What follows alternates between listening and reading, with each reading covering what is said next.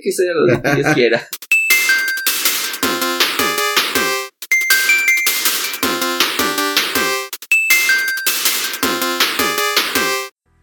Hola a todos, bienvenidos a 3LD Podcast, donde en cada episodio platicaremos sobre noticias, series, tecnología y todas esas cosas geek que encontraremos en la red. Los protagonistas de este podcast somos Piti, el experto en RPG, cosas asiáticas y mucho no por. Iván, el Apple Boy de este grupo, que pidió que le dijéramos que era el más guapo, pero ni madres. Jonathan, su servilleta, que soy el experto en absolutamente nada. Así que pues vamos a darle, vamos a empezar, preséntense, digan quiénes son, cómo estamos y así. Pues hola. Lo primero que quiero decir es que, que me hace. Se están peleando por ser el más guapo. Y por si no notaron, es un podcast por una razón. No nos van, no nos van a ver por una razón. ¿Saben, ver por una razón. ¿Saben la cruda realidad de nuestros espectadores? Simplemente quería dar un dato Irrelevante. absolutamente necesario. En cuanto salga nuestro video de ritos, vas a ver que somos bien nopales. Para que Ok. cuando día salgamos. Para no ponerles en contexto, sí somos mexicanos, o sea, sí traemos el, este, el, el tono pantone de, en la piel marcado. Color cafecito, color cartón. Color eh, güero de llanta. Color café. Con, con sus aportaciones podremos pagarnos operaciones para vernos como Brad Pitt, pero por lo mientras. Básicamente necesitamos dinero, esperemos que les guste esta edición. Vamos a estar, como ya les dije, este, hablando de cosas eh, geek, cosas interesantes, echando el chismecito. Así que bueno, ¿qué tenemos en primer lugar? Pues bien, lo primero que les quiero hablar es, para calentarnos, empecemos con Con no una por, nota de güey. videojuegos. No, No, no, el no por que es al momento. final. El no por es en las horas más de adulto, las noches de pasión buenas. Por lo mientras vamos con algo más family friendly. Y me refiero a los videojuegos, que es la otra cosa con la que me describieron. Si alguien cuando anda chismeando de mamadas y querer ver cómo hay gente destruyendo compañías con odio y toxicidad, aparte de la comunidad de Nintendo, y de las dragas y de los este de los este de los fans políticos, además de todas esas que son comunidades tóxicas. Oh, esto es más feo, pero me refiero a otra. En la compañía de videojuegos de Activision Blizzard, que ya se ha escuchado rumores de ellos por todos lados. ¿ok? Hace, ¿Y hace ahora como- quién demandó? No, No, ahora quién los revés. está demandando. Ahora es al revés, ahora quién, Ahora, no, ahora quién lo está demandando. Ya lo estaban jodiendo ahí. Microsoft le estaba diciendo, pues, arregla tu situación de acoso y problemitas ahí internos de sobreexplotación o, o tenemos que renegociar esos contratitos que Bueno, tenemos. pongamos en contexto, ¿por qué chingados lo están demandando? Pues se empezó a especular por ciertos empleados, en su mayoría mujeres, de los abusos y acosos que sufrían, eventos en fiestas donde había jefes que se querían propasar. Ya sabes, lo normal en cualquier empresa mexicana. Pero Cual- cualquier es- oficina Godín promedio dices. Cualquier, cualquier oficina latinoamericana, pues dirías, aquí no está pasando nada. No, jamás, raro". güey, algo no, en México no se da eso, güey. No se dan los acosos, no se dan este, los mensajes subidos de tono y las invitaciones inapropiadas, no, ok. Sí, pero pues hablamos de una empresa De establecida en lugares de primer mundo y pues ahí donde las demandas sí proceden con la presión. Y pues primero Microsoft le dijo pues bájale. De ahí le acompañó Sony. Y pues entonces, ya para rematar esta semana, también se metió Nintendo. Esa linda empresa que no se aprovecha de sus clientes, ni los explota, ni les vende cosas súper caras. Ni, ¿No? ni, ni se aprovecha del fandom que tiene de nostálgico de, la, Sí. de cuando crecimos con esos videojuegos vendiendo cosas a sobreprecio, no. Exacto. La empresa conocida por ser respetuosa con tanto sus clientes y su personal, ellos luego, luego también se unieron a la pelea y dijeron, no, pues ustedes también están haciendo algo malo. Y en un correo de su personaje estrella de Nintendo of America, el Bowser, pues les dio a entender que, les dio a entender que Nintendo es una empresa limpia, pulcra y decente que no le gustan esas cosas. Así que No le gustan prácticas corporativas desleales y, y mala leche como son como es lo del acoso, ¿no? Claro. Así que usted Activision A ver, a ver, entonces también Nintendo demandó a Activision. Y No, va- los está exhortando amablemente y ese amablemente es como un cese y desista amablemente de Nintendo que suele hacer cuando alguien quiere a- a- hacer un mood de algún videojuego. Así, ese amablemente. Es la forma decente de decir así de Ya, le arregle ese pedo, saca el pendejo ya. Ah, sí, exactamente. Mira, nos estás quemando, estás quemando la industria, este, nos afecta a nosotros y vas a valer gorro si no haces lo que te estamos diciendo. No es que le esté yendo muy bien estos años, ya tenemos juegos que solo se van alargando su fecha de salida, Diablo y Overwatch, que la gente Van le cancela, encantaba. bueno, van posponiendo, que ahora ya no es en diciembre, que ahora ya es la otra, el otro año y, y, que, ahora y- ya... y que ya dijeron que ya no es el otro año, ya va a ser el siguiente año. Creo que es 23, ¿no? Sí. Tienen eh, 2023 Sí. esa, esa... En mi opinión, ya la empresa va para. Aparte de como lo está haciendo, va para la ruina inevitable. No creo que sobreviva a este rumor. Pues yo solo digo que aquí solo esperamos que todo se arregle de forma. Nada, nada, yo quiero que se arregle horrible. No quiero que se arregle, quiero caos. ¿Quiere- ¿Quieres ver golpes? Quiero ¿Quieres ver- lágrimas y niños fanáticos llorando. Pues mira, ahorita ya muchos andan llorando de que se, de que se pospuso Overwatch otra vez. Pero imagínate la noticia que digan, ¿sabes qué? Antes de que salga Diablo 3 y el afamado Diablo 4 que a la gente le encanta, hasta la gente que nunca lo jugó le encanta Diablo, Ok. hasta el día que le digan, pues ¿sabes qué? Ya murió Blizzard y pongan su, retrozan su carita y sus uñitas de ratita y digan, ah, Oye, yo no he jugado Diablo nunca, ¿eh? yo tampoco. Por eso te digo, todos los que hablan chingón de Diablo Ajá. tampoco lo han jugado. Niños rata les dicen. Y, o sea, que hablas chido de. bastante. Sí. O sea, hablas chido de un juego que ni conoces, no sabes ni el gameplay, O nada. al revés sí. también. Tiran pura basura a juegos que simplemente no les gustan y creen que no les. Ajá, y Es un para bajar su juego, calificación. un juego que sí es de culto, pero que tiene un público muy específico que no es la masa de lo habitual. Pero sí son bastante tóxicos. Todos. Pues, Entonces, bueno, sí creo que toda la comunidad Sí. de videojuegos este en línea tienen un sector tóxico. O sea, no todo el, no todo el sector es tóxico, pero sí unos ¿Sabes, pocos. ¿Sabes que hay problemas cuando desde los juegos más family friendly de Nintendo como Pokémon ya tienes gente diciendo groserías a la tierna edad de 13 años diciéndote no sabes jugar, estás bien manco, ah, pobres. Ah, nada más Sí, sí, divertirme, no necesito Sí. ser pro para divertirme acá. Sí, son para entretener, ¿no? Para, para estar ahí de competitivo todo el tiempo. Pues mira, entonces están muy ad hoc su comunidad tóxica de Activision con su personal tóxico acosador en Activision. Como que tal vez están bien vinculados, hay una armonía hermosa entre su público y ellos. Yo creo que está bien eso.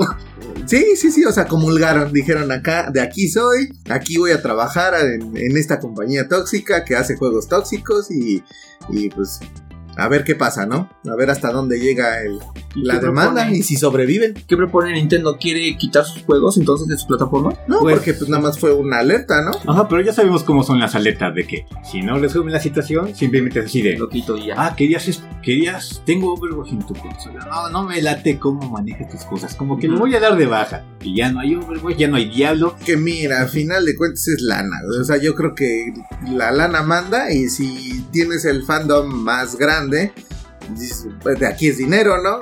Pero- no importan tus políticas de, de, este laborales y vámonos, venga. y al final de cuentas, ¿ustedes qué opinan? Que digamos que está haciendo incorrecto Nintendo y Microsoft. No, están ¿o chidos, o sea, qué bueno que están exhortando, o sea, Ajá. amablemente y amablemente entre comillas, que este que Sí. quiten esas políticas, o sea, en todos lados hay esto, pero pues igual, Sí, chido me parece chido y agradezco. Me agrada lo de Nintendo, su es al tren del mame y la destrucción, porque está apoyando el movimiento a su manera, solo que sí diría que un poquitín tarde y se siente un poco pretencioso, como que se siente muy forzado a... Vamos a subirnos al tren. Ah, pero no fuera una edición modificada de alguno de sus juegos, esos ya tendría como 20 abogados encima de, de la persona y así. Pues sí, igual y a lo mejor fue lo hizo como por publicidad, ¿no? Ah, están hablando de otras personas, quiero que también hablen de mí, pues me subo a este tren. Ajá, o igual nada más por este por estar ahí Vigente en la noticia. vigente en la noticia exactamente. ¿Qué más tenemos? Yo tengo una noticia que pues parece como que puede ser bueno al momento, pero también puede causar mucha controversia, porque Amazon eh, quiere llegar a todos lados eh, con su Alexa. Eh, como muchos sabrán, Alexa es un asistente virtual que tiene Amazon que quiere competir contra Siri y contra Google. No, no quiere competir, les está ganando. Bueno, está compitiendo al final. por eso les digo que aquí está el Apple Boy de En este- Estados Unidos no le tiene competencia. Siempre Eh, sí, ha, avanzado mucho más Apple que otros. Digo, por lo menos es el único país. El resto del mundo, pues sí, la verdad sí, sí está mucho más vendido Alex. Pero, pues con esto de que lo quieren meter hasta en los carros, allá, por ejemplo, en Estados Unidos sí tienen, y en otros países, creo que también en España y entre otros, el Eco Auto, algo así me parece, Alexa Auto, me fue el nombre. Y pues está sale- saliendo hasta los cuadros, va a ser un Echo Show 15. Oye, pero eso estaría bien. Yo, yo digo que sí, güey. Estaría bien chido que sales, sales de la, de, de la borrachera y así de, oye, llévame por unos taquitos, ¿no? Es, es que está padre eso, o sea, si, si se usa como tal manera, sí. Pero muchas personas tienen esa controversia de que dices, pues es que todo el tiempo me están escuchando. O sea, Pues todo el tiempo de por sí nos están escuchando. Tienes, Sí. tienes en tu celular un sistema de escucha de 24 horas, porque básicamente nunca apagamos el celular. no. Hasta como duermes, hay aplicaciones para dormir, te están monitoreando. Exactamente, pero estos dispositivos ya literalmente te lo están diciendo, te estamos escuchando todo el tiempo para escuchar el comando de voz cuando lo activas. Pues preferiría que fueran más claros de decir, güey, te estoy escuchando, a que simplemente, ay, no, no te escucho, ¿no? Y así de, ah, mira, dijiste tenis, te mando una oferta de tenis, ¿no? Que eso es lo que Pero pasa. igual, no sé, no sé si viste alguna vez esa noticia en donde cuando puedes descargar tus datos de los servidores de Amazon para descargar ¿Los puedes eliminar?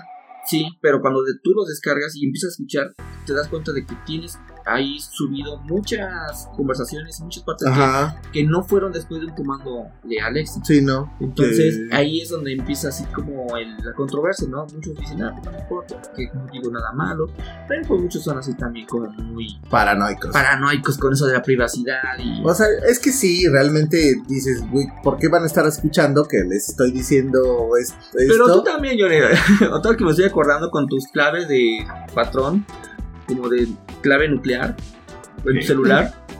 Eso te- ¿Qué, eso te- Johnny? eso suena ¿Tienes, como- una, ¿Tienes una, un botón de lanzamiento de bomba nuclear en tu celular? Sí, o sea, ¿qué escondes? No, pues es que eso sí, eso sí te lo roban, o sea, el Alexa todavía está Pero- más difícil. Mata al tipo. ¡Pah! Sale una te, bombita sobre te- el te tipo. lo roban y con una clave sencilla no, no te la encuentran, o sea, no te la detectan. O se pueden saltar el paso, por ejemplo, no conectando al celular con algún software ilegal. Y, pues, pero sí, es así la super clave, así de todos Pero- los botones. No, no, es que eventualmente consiguen la manera sin tanto Sí, pedo. Ok, exactamente. pero digo, una capa de seguridad no está, no está de más. Igual cuando cruzas, cuando cruzas a la calle se supone que está el semáforo, de todas formas volteas a ver a, la- a si pasa el carro, güey. Sí, O sea, es una capa, exactamente, Bueno, pero es- es, una capa de. Eso más en México, volteas a los dos lados, aunque sea de un solo sentido la, la Pero calle. chavo, es que, es que yo, ¿qué te pasa? Es que aquí tenemos la, es la delincuencia ha avanzado mucho en tecnología y pues cualquier celular les des el más precioso de seguridad. Y nuestros, nuestros ingenieros mexicanos y ladrones ya media hora lo mucho y ya. Pero volvemos a lo mismo, estás en la banqueta y de todas formas se trepan y te atropellan en la banqueta. O sea, es un poco de. Sí, con esta analogía. ¿no? Ajá, un poquito de todo. Pero bueno, no sé si también han escuchado, o sea, tiene sus también pequeñas desventajas. Me he topado con noticias en donde mencionan que ladrones pueden estar hasta gritando comandos de voz. Digo, si alguien tiene una casa inteligente, no pasa De mucho abrir puertas, ¿no? abrir puertas hacia distancia. Ay, Alexa, abre la puerta. Y ya abrió la puerta.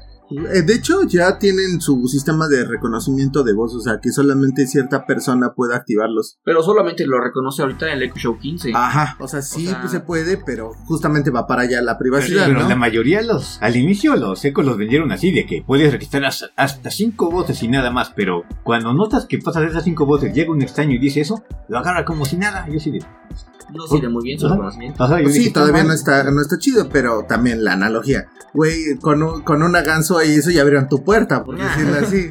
O sea- Somos ingenieros mexicanos, o sea, eso sí no les importa. Una, una, una tarjeta y un alambrito y, No, y ya, y ya abriste todo el No sistema de seguridad, los entre comillas. que pueden ser con unos pasadores. ¿eh? Ah, exactamente. Y ya en pleno robo tal vez te sientes con ganas de violar o matar al otro y, con ganas. y, y- y en la huida, en la huida de la persona le dices, Alexa cierra la puerta ¡Uy! y le choca y ya Ajá. no puede escapar. Bueno, pero ahí, por ejemplo, la ventaja es que si tienes un sistema inteligente, las cámaras también te permiten alertas de que si pones un periodo de que aquí no debe de haber movimiento y de repente hay movimiento, oye, pues están robando mi casa, güey. Habla. Aunque con la policía de acá seguramente van a llegar a los dos días de que, de que hiciste la Sí, llamada. exactamente. Mínimo ya sabes quién es, pero aún así Ujú. no sirve de mucho cuando lo que falta es una Alexa metralletas. Ese estaría muy chido. Sí. Una cámara. Güey, pero te equivocas. Una y cámara adiós, con pistola, no manches, ¿cómo estaría bien? Ya con, con camaritas, estaría ya más padre. Sí, Que ah, camaritas y metralleta. Que a Así de- distancia pueda de- mandarle un- una señal a la, a la aplicación a la cámara de disparar al objetivo en movimiento. Pero es, Ah, lo, pero es lo que te digo. O sea, Dispara, Cualquier- dispara a desconocidos. pero cualquier sistema es susceptible de fallas. O sea, la puede cajetear. Y, y te digo, un comando erróneo que interprete como ese comando, o que mandes el botón con tu contraseña y lo Sí. que sea. No, o que te equivoques, tú llegas a tu casa y no lo desactivas, por ejemplo. Ajá. Y toma la multa. ¿Cuántos no para venderte eso necesitas hacer un, un examen de IQ antes y tener mínimo 100 para poder comprar eso, porque si no, nunca va a faltar que se lo olvide. Exactamente, pero te digo, todo es susceptible de errores, o sea, hasta tú, porque puedes ser muy profesional en lo que haces y puedes haberlo hecho varias miles de veces y de todas formas la vas a cajetear. Por eso es que supongo que aún no hay. Porque eso es muy comercial y en Estados Unidos que venden armas como venden dulces es más fácil conseguir un arma que conseguir No, y deja un permiso para otra cosa. Cuando metes ahí a los derechos humanos y jalada y media, ya es cuando trena todo. Toda buena idea. Sí, Sí, sí, sí, la política nos, nos empieza a cajetear. ¿Ah? Pues está bien, pues a ver qué pasa. A ver qué pasa que- con ese- este, estos dispositivos que cada vez se hacen más populares en las casas. Y pues buscan estar hasta en los rincones más escondidos de cada hogar. Al- Alexa, échame agua en el trasero para limpiar. Con, lo- con los baños inteligentes. Sí. Ya, con bidet. Alexa, para. Una, ahí Alexa con bidet. Estoy, estoy sentado, ajá, estoy sentado, limpia. Espero que nos estén escuchando con audífonos y no estemos activando sus dispositivos. agua, agua calientita, por favor. Ay, sí, gracias. Ok, bueno, este, la siguiente noticia la traigo yo. Eh, una persona en, en Japón ha sido detenida eh, por revender consolas. Bueno, saben que hay escasez de consolas. ¿A poco se puede eso? ¿A poco se puede? La, la cuestión es que es- esta persona era de una encargado de una tienda minorista, de esas de este tipo eh, Game Planet y así, ¿no? Que tenían sus bonitas consolas y así todo muy chido. Y resulta que esta tienda, como tiene un stock muy limitado, rifaba la venta. O rifa la venta. Entonces te tienes que anotar un boletito. De ese boletito, si sales premiado, tienes el derecho a comprarla. O sea, no es que te la ganes. Ah. Y pues, eh, como va consiguiendo, pues las va rifando vendiendo, ¿no? Diagonal vendiendo. Entonces, este lo que está haciendo es que este él era repartidor. Simplemente se las chingaba. O sea, simplemente es así de, ah, mira, se perdió tu consola, creo que no fuiste ganador. Pues muy buen muchacho. Esa es, esa es mentalidad de tiburón, ¿no? Pues es que a veces Pues japonés con descendencia mexicana. creo. con esa mentalidad de tiburón ganó casi este medio millón de dólares. Yo estoy es- dentro. Es, de esos emprendedores buenos aquí en México que no, este llegaba hasta el cielo. Tiene visión. Dices de los que hay en Ecatepec, del ya se la sabe mi gente. Los combis, ¿no? Sí, esos son de los buenos, ¿eh? Es de los que pueden llegar muy lejos. Como que, como que se equivocó de país para hacer su negocio, ¿eh? Porque Ajá. aquí sí rifaría Aquí- fácil lo de sus boletos. Aquí sí, sí tiene competencia. Pues mira, Ah, más o menos. Aquí reñidos. Más o menos porque al final pues lo atraparon, porque ahorita ya cuando salió la noticia resulta que, que ya, ya lo atraparon, ¿no? Y confesó todo, o sea, dijo, sí, sí, lo hice. Ese güey, vente a aprender unas técnicas acá, los mexas, este, Ya te y decía niégalo tantito. todo, güey, no, güey, yo no fui. Pero Así era cuando llegué, Recuerda Tres que, guacanazos y siguen negándolo. ahí sigues negando. es que los asiáticos son gente honesta. Recuerda que a diferencia de nosotros los mexicanos, ellos tienen una waifu virtual esperándolo en casa. Tiene que ser honesto y puro. Con la waifu virtual. Exacto, la waifu virtual. Aquí nunca tendremos una waifu virtual por la cual querer decir la verdad. No, no se vaya a desprogramar y ya después no te vaya a querer decir mi cielo. Creo que se contradice un poco, ¿no? Que dice, en Japón hay gente honesta, pero pues este, este sujeto no está siendo tan honesto que digamos. Pues, solamente con la policía. Pues fue honesto. Mira, O sea, honestamente vendía nego. boletos para honestamente darte derecho a comprar algo. No, los que vendían boletos era la tienda, él simplemente era el repartidor, o sea, te tenía que llevar tu consola. Y obviamente no te la llevaba y él la revendía pues, a precios más pinches caros y exorbitantes. Entonces, este, no dice específicamente, pero yo supongo que su modelo de negocio era revenderlas más caro, devolverle a la persona que compró, salió en la rifa, este, el dinero de la consola y, este y sacarlo de la venta o no sé Dic- dice que, que alcanzó a, a vender más de 200 consolas o sea alcanzó a hacer el business más de 200 veces. De ahí salieron el casi medio millón de dólares Me retiro y dejo de hacer podcast.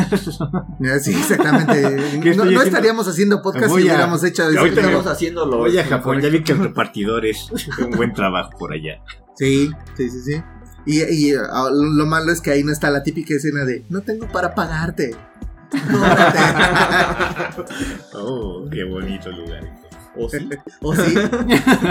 No, ese es Amsterdam, ¿no? Donde está el... Pues también, no, pero es que estamos regulados allá. Por eso está, re- ahí está Tienen más regulado. derechos güey. que nosotros que tenemos carrera. Ahí sí les pagan pensión. Sí, ahí están asegurados y todo. Cualquier lugar tiene más derechos. Más derechos que México. Sí, Bueno, bueno, que Latinoamérica es como una sucesión. Empieza desde hasta abajo y empiezas a tener más derechos conforme subes. Como América. subes a... a- a- O sea, de estamos en la zona media de los no derechos. Después de Brasil, Venezuela. Guatemala, Venezuela. A ver, eso es Sí. esa parte. Sí, y ya, pues, y luego ya quedamos nosotros, y luego ya la zona de los derechos y la, Lo de los de la tierra de los mundo. libres. Los de sí oportunidades. ¿Qué más tenemos para la siguiente noticia, Piti? Muy bien, pues, noticia para chavorrucos. Chavorruy, Sí. que aquí, que aquí los tres no somos chavorrucos. no, aquí, Casi no se nota la aquí pura juventud. Yo sé que aquí hay, tenemos pura gente joven. La rodilla no truena, nada que ver. No nos pesan las crudas, ¿no? No nos besan las crudas. Terminar pronto porque tenemos que dormir. Por eso estamos grabando muy temprano. Sí, muy- bien. Pero, pues bien, se supone que para los chavorrucos se acordarán muy bien de, de el legendario y hermoso juego de Age of Empires. Un juego Ah, hermoso. claro. Sí, chulada. Chulada. ¿Qué, qué niño no hacía, no prefería mejor echarse unas dos, tres partidas en ver sus tareas? Ah, hombre, cual- cualquiera. Pues es que era de los primeros juegos, ¿no? O sea, era de, la- de las primeras cosas bonitas que sí podías tener en, en la computadora y que podías jugar sin una super mega computadora gamer, ¿no? Y de los únicos, podría decir yo, o sea, de los únicos decentes. Porque si era un juego que lo ocupaban todos los eh, chavitos en los salones y se hacían las retas. No, manches, eran muy buenas esas. Pero no recuerdo en ese tiempo un otro juego que estuviera más chido que, que ese. Era el de los pocos. En la computadora, no, sí. En, en ese momento salió Tomb Raider, por ejemplo. Estaba con No la. era y era- o sea, No, pero sí era buen Era juego. más común jugar en consola. Y salió como en el Play computadora. 1, o sea, no, Sí. como que no Sí, cuadra para como ese- algo de exclusivo de, cosas. computadora. como- Para computadora sí era el Edge, era el juego como por excelencia en computadora. Sí, porque ahí, mientras la PC estaba en su etapa de De la gloria de los emuladores, gloria de los emuladores, el único juego que resaltó único Sí. para PC, sí diría No, que y fue cuando el- se usaba como sucesor de la máquina de escribir, digo, si nos vamos más, más al- atrás en el tiempo, era el que los secretarios, a las secretarias nuevas, tenían que saber eso, ¿no? Usar el Word era, era lo nice. en ese momento. Y si eras más pro el Excel.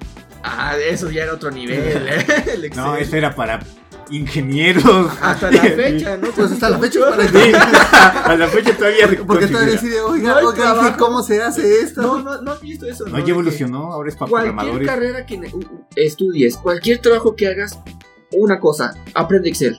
Sí, no importa, porque no sea, no l- importa. te va a solucionar un chingo de, de, de Y problemas. te lo van a pedir en todo Y te lo van a pedir. En cualquier lado. Tú dices, "Nel, este, la abogacía no necesita cálculo, no, no, no, lo vas a necesitar. que es para puros contadores, el Excel, para ingenieros, incluso, pero no, para todo sirve ahí. está.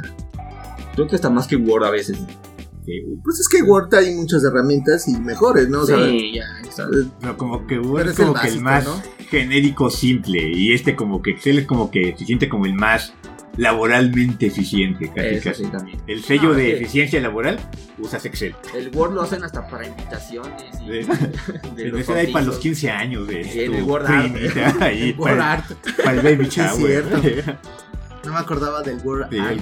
Esa era la, la onda. de esos. Y ya eras pro cuando, cuando, Le tus, ponías este, cuando tus títulos salían con un Word Sí, Art, mi arcoíris de mi nombre. Y cuando lo imprimías y no brillaba, y ¿qué pasó? ¿Por qué no brilla mi GIF? Porque Es está como en grises. Es que, lo, es que lo mando a la de escala de grises, mándelo a la de color.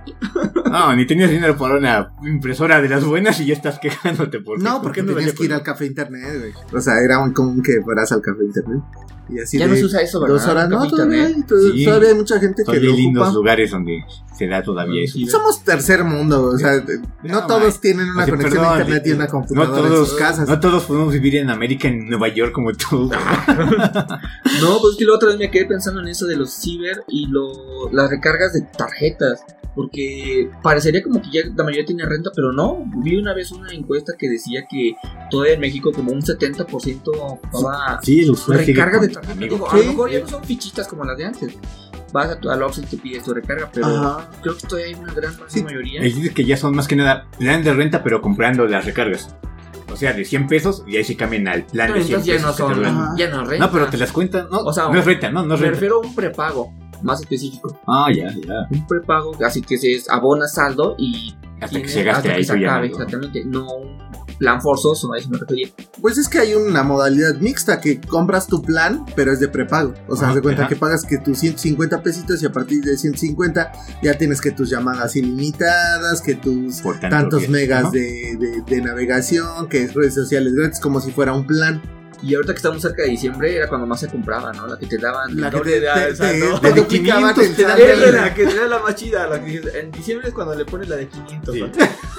Y lo chido es que no te caducaba tu, tu saldo. O sea, ahorita porque es un mes y se chingó, Sí. ¿no? O sea, si no te lo acabas en un mes, tienes que volverla a Y poner. en tenías que ponerle la mes. 500 por los mensajitos de eh, feliz Navidad. Y- chingón era de, uy, papá, el aguinaldo. Sin miedo al éxito. La ahí verdad va". era 500. La recarga buena. Pero luego te duraba hasta como por marzo o mayo, dependiendo de cómo, este, de, de si cuántos tenías amigos- novia ¿De o cuántos no. amigos tenías? ¿De cuántas, de cuántas mujeres escondía? Ah, no, no, repito, no sé. No, pues yo decía que si tienes novia o no, porque era de que le hablabas, o en su momento también era de que este cortas este cinco, cada cinco minutos la llamada para que no te la cobren. ¡Ah, Ay, esa! cierto. Había gente que lo hacía siempre. Yo tenía una aplicación que me avisaba. Te avisaba así ya a los 10 segundos. Te, oye, Así. perdón, te voy a, te voy a Ah, cortar. No manches. Ahora me marcas o te marco, ¿no? Eh, Sí, era muy típico. esos. Me sentí como la- el papá de Homero Simpson. Es que éramos pobres, o sea, porque eso era de pobres, Sí. deja de. Era estudiantes pobres y, o sea, una combinación que te hacía. Sí, o sea, eso. porque quien tenía varo, pues eh, hasta donde diera el crédito, ¿no? Había No, quien quien pagaba sus facturas era de Yusacel. mil. Ajá. no, Porque yo era pura renta ¿Eh? y, y recargas caras. y después que su este que su unifón, porque los unifón eran bien caros. Tampoco, ¿no? Y, ah, y- ah, no es cierto, los Nextel ya me eran los era Nextel, excesiva. Ajá, los, los- los, que era- eran para la raza. que era para pura gente. Pero no, el, este, no el top ahí chingón empresarial fue Blackberry cuando empezó ahí. Pero Ah, ese es pero marca de era celular. más. Ajá. Sí, Ahí fue cuando les empezaron a dar en, en la torre a los Ah, empezaron a caer. porque BlackBerry tenía su este su sistema de mensajería que era como un WhatsApp, El pin. pero ajá, pero nada más era entre Blackberries, o sea, no te cobraban. Sí, eh, y eso incitaba que te compraras un BlackBerry porque todos tus amigos Sí. tenían BlackBerry pues, y era gratis chulada. la comunicación. Exactamente. En Venezuela pegó cañón el Blackberry. Cañón. Pues en cañón. muchos lados aquí también pegó. No, no era pe- mucho. O sea, si era el que uno que otro tenía y era el empresario. No, porque justamente Porque, pues, era mamonear. Eh, Era, eh, porque pues, no, mamonear viene con Excel. digo, con Excel y con Blackberry. O sea, podías ver tus correos en el celular, era otro nivel. Y es que sí, no o sea, sí estuvo muy bien, pero se, se quedó con lo que ellos pensaron que era chido. Y cuando llegó, por ejemplo, los este los iPhone, el- todo- todos estos Sí, smartphones, cambiaron, pantalla, exactamente. o sea, no manches. y ellos no quisieron cambiar al modo touch. Dijeron, Sí. no, no, no, es que No, la no, gente adora. nada, la según teclado". gente era le su mama las fuerte. teclas. sí. Según era su fuerte teclado físico. Y pues no. por eso valieron gorro. ¿Alguna vez usaron uno? Sí, yo sí llegué a usar uno de esos. horrible la interfaz. Sí, estaba horrible, pero también ten en cuenta que los anteriores, el- por ejemplo, los Sony Wallman, que fueron muy comunes, fueron muy comunes aquí en Estaban bien México, chidos. Estaban chidos, pero también su interfaz estaba así súper sencilla. Pero estaba un poquito más amigable. Sí, a mí me sí gustaba más. sencillo, pero estaba más entendible. Yo llegué a tocar un, un día nada más uno. Los mensajes como te los separaba con una línea nada más. Y todo era blanco y, o sea, no sé, estaba, estaba Sí, muy no. fea. La bolita esa como bien cómoda. Que para mover el cursor. O sea, tenía sus novedades y justamente por eso a la gente le gustaba.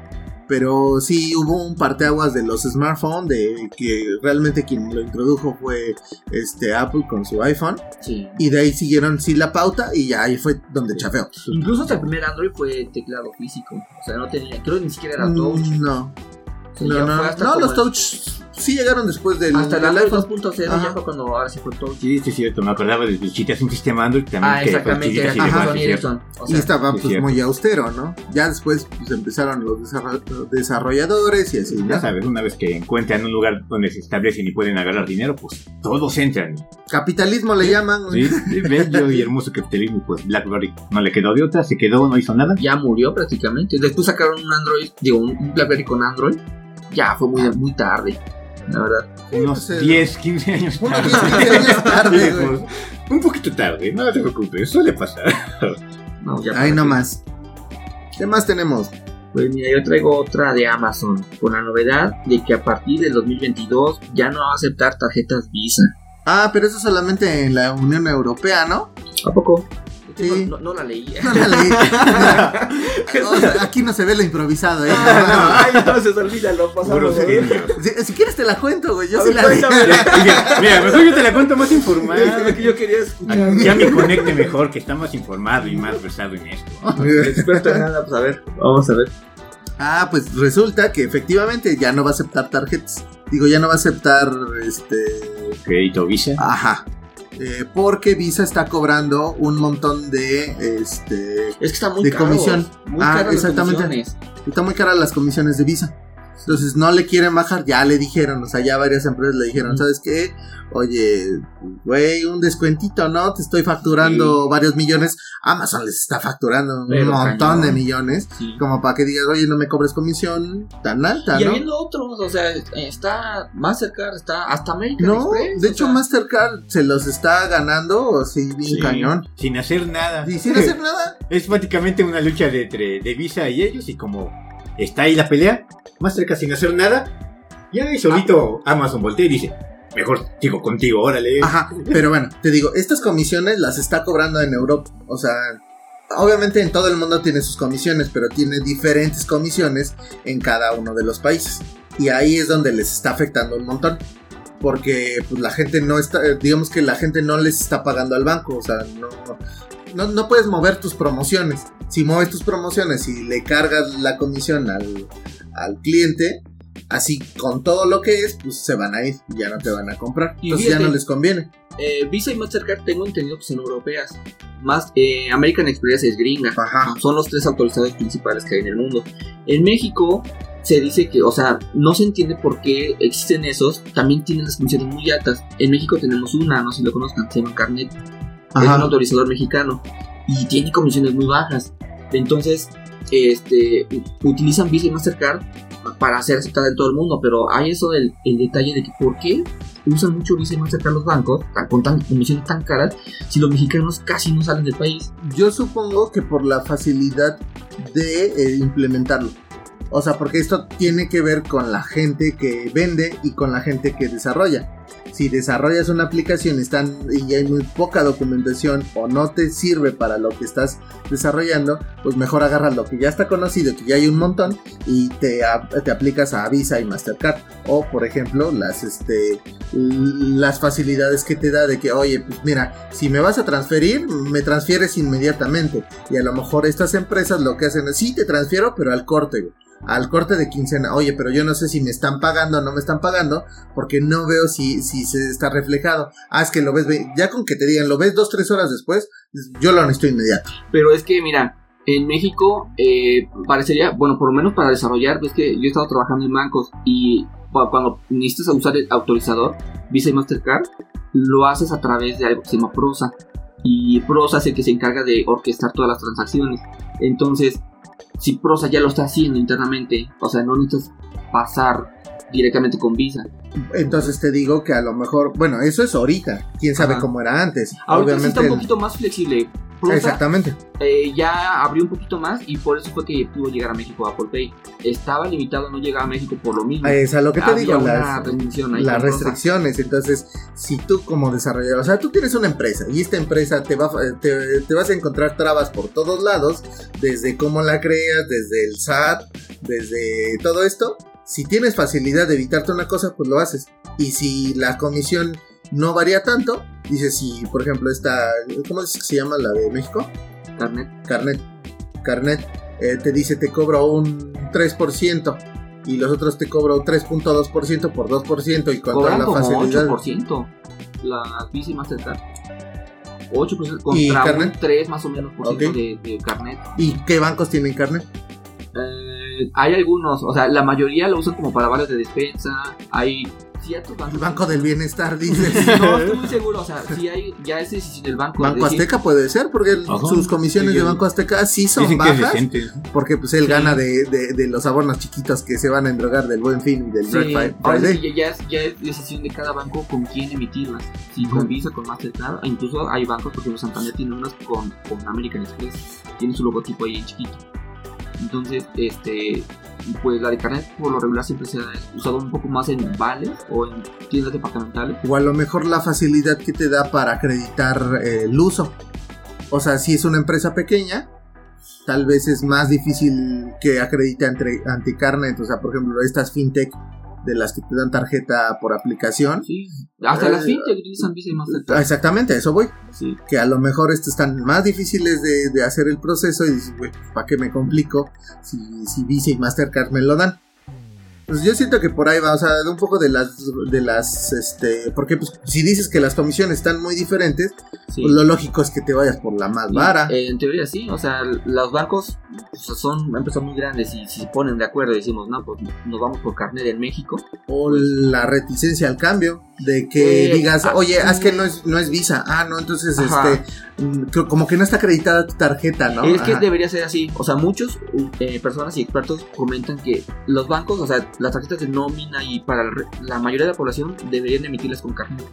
Ya el usuario este, debería solicitar una tarjeta especial, digamos, una como un nivel más arriba o un poquito más premium, con Visa o Mastercard, en el caso de que que requiera salir del país o requiera contratar servicios en extranjeros, ¿no? Pero ¿cuántas personas saben de que existe carnet? Eh, pero porque no lo usan. Exactamente, pero lo primero que tienes que hacer es decir, existe esto y lo vamos a ocupar y te va a salir más barato, exígelo. Pero si Ajá. tampoco tienen campañas publicitarias, Visa y Mastercard están atascados de comerciales en todo. O sea, ves un video y ves eh, un video también de Visa, de, de- de ese típico de que se ven en Europa con su copa de vino y acá. Así más o menos como luego andamos, ¿no? Sí. Ah, claro, el muy promedio claro. mexicano. Eh, ahí en Viendo la videos, playa- ¿no? No en la playa, En viendo la videos. playa, no, sí, en la playa en Veracruz hay una, una playa muy saturada con las piernas que no pueden faltar. En el Huawei de la colonia, ¿no? Y la Uy. frase que nunca debe faltar, aquí sufriendo un poco, aquí sufriendo un rato, pues aquí sufriendo. Eso no puede faltar en todas las fotos de, de vacaciones La foto de la. Y no me acuerdo por qué le llegamos esta- a esto de las tarjetas. ¿Qué- qué- cómo la Ah, lo de- ¿Cuál era la noticia? ¿Cuál era la noticia? Lo de Amazon, ¿no? Ah, sí, que ya no van a aceptar. Ah, sí. Ya no vas a... Mira, es que cosas así, empresas y bancos que hicieran esto, se ponen las pilas. Pero ¿No crees que al final sigue siendo lo mismo? La misma dicha de siempre de que está esa opción y se sabe que es más barata, pero por esa misma razón las otras dos como que también la quieren opacar porque también es una Sí. pérdida. Pues imagínate que si la mitad, o sea, aquí en México que estamos muy, muy necesitados de bajas comisiones, este, te vas con eso, no manches, aquí sí aprovechas y, vámonos. cuentas, sí le pega mucho a los usuarios porque como son comisiones más altas, el que lo absorbe es el comercio siempre. Cuando ponen precios y te acepta tarjeta, ya, es por- ya está implícito que te Pues aumentan un por sí, 8% ¿no? aproximadamente. No, ahorita ya las comisiones andan como en 3 y 3 y medio. O sea, No, que aceptes es que- pago con tarjeta. Sí, Ya pero, sea con tu, con tu mercado pago o con alguna otra cosa así. pero a ese es al usuario final. A los comercios, si se les cobra eso, visa directamente al, al comercio con sus Eh, no, no es que de por sí los, lo cobran, la cosa es que hay algunos comercios que no te lo cobran. O sea, que lo absorbe el, el mismo negocio. Y hay Ajá, otros donde No te dicen, que no te hacen el aumento a ti, Ujú. el comprador. te final. dicen, sí puedes pagar con tarjeta, pero te cobro comisión. Y que eso también, por si no lo saben, está mal. Sí. Porque la comisión es para el comercio, no es la comisión para el usuario final. En este caso, quien llega a pagar con la tarjeta. La idea es que eh, exhibas a las compañías que hacen eso. O sea, no va a servir de tanto, pero sí las puedes acusar, por ejemplo, con Visa y Mastercard. Porque creo que en sus contratos sí dice que el, el cargo de comisión pues, es para ti, ¿no? O sea, te da la opción de que pagues con tarjeta, de que te depositen tu dinero, de que saques meses sin intereses y este tipo de cosas pero pues, te estoy cobrando el uso de este servicio y ese es para el comercio.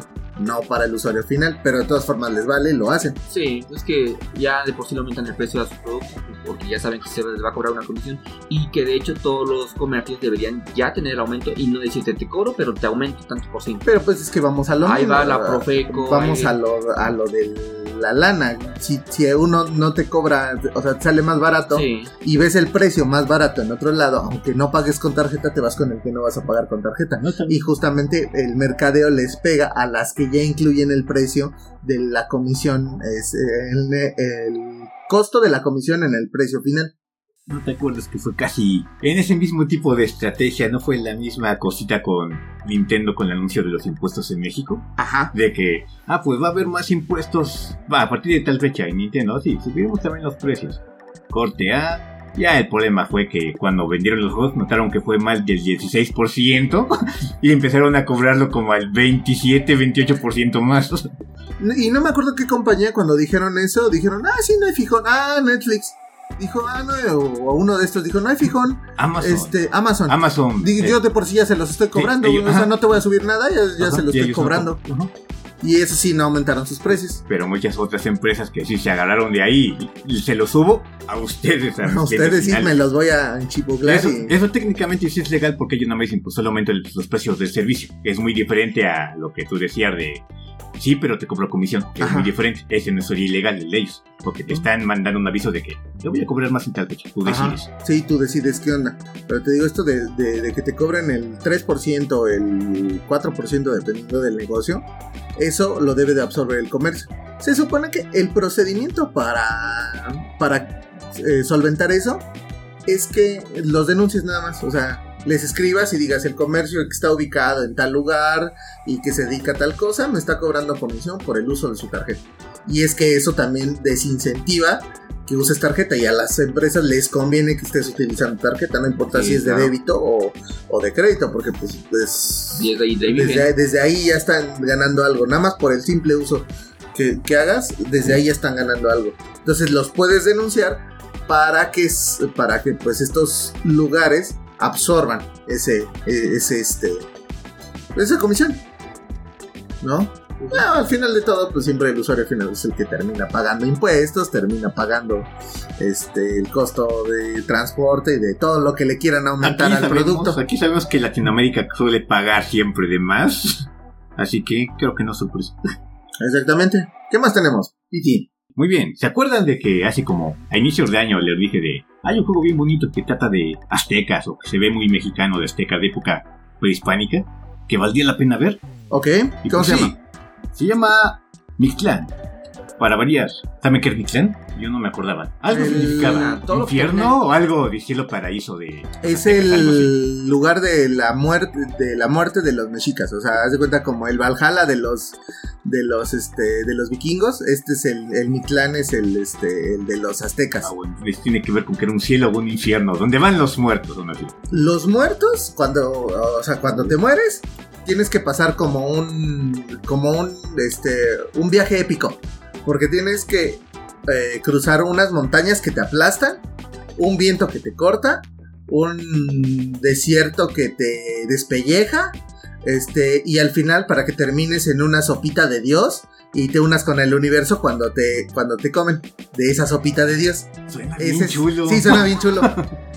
Entonces seguramente, ojalá que por ahí sea el juego. No sé, ya dijeron de qué va a tratar. Pero solo dijeron que en primera será mundo abierto y que estará colocado en cronología en la época de la conquista de México. Es mexicano, o sea, los desarrolladores son Ah, mexicanos. te- el tipo tiene un nombre Guillermo Lozada, Guillermo de Lorca, algo así. Esos Sí, suena- Guillermo son muy buenos para dirigirlo. Ya, ya lo vimos con Guillermo del Toro. Pero si tiene un nombre que sí parece mexicano y aparte Guillermo Si, teniendo se gente llama para Guillermo va a ser bueno, ¿no?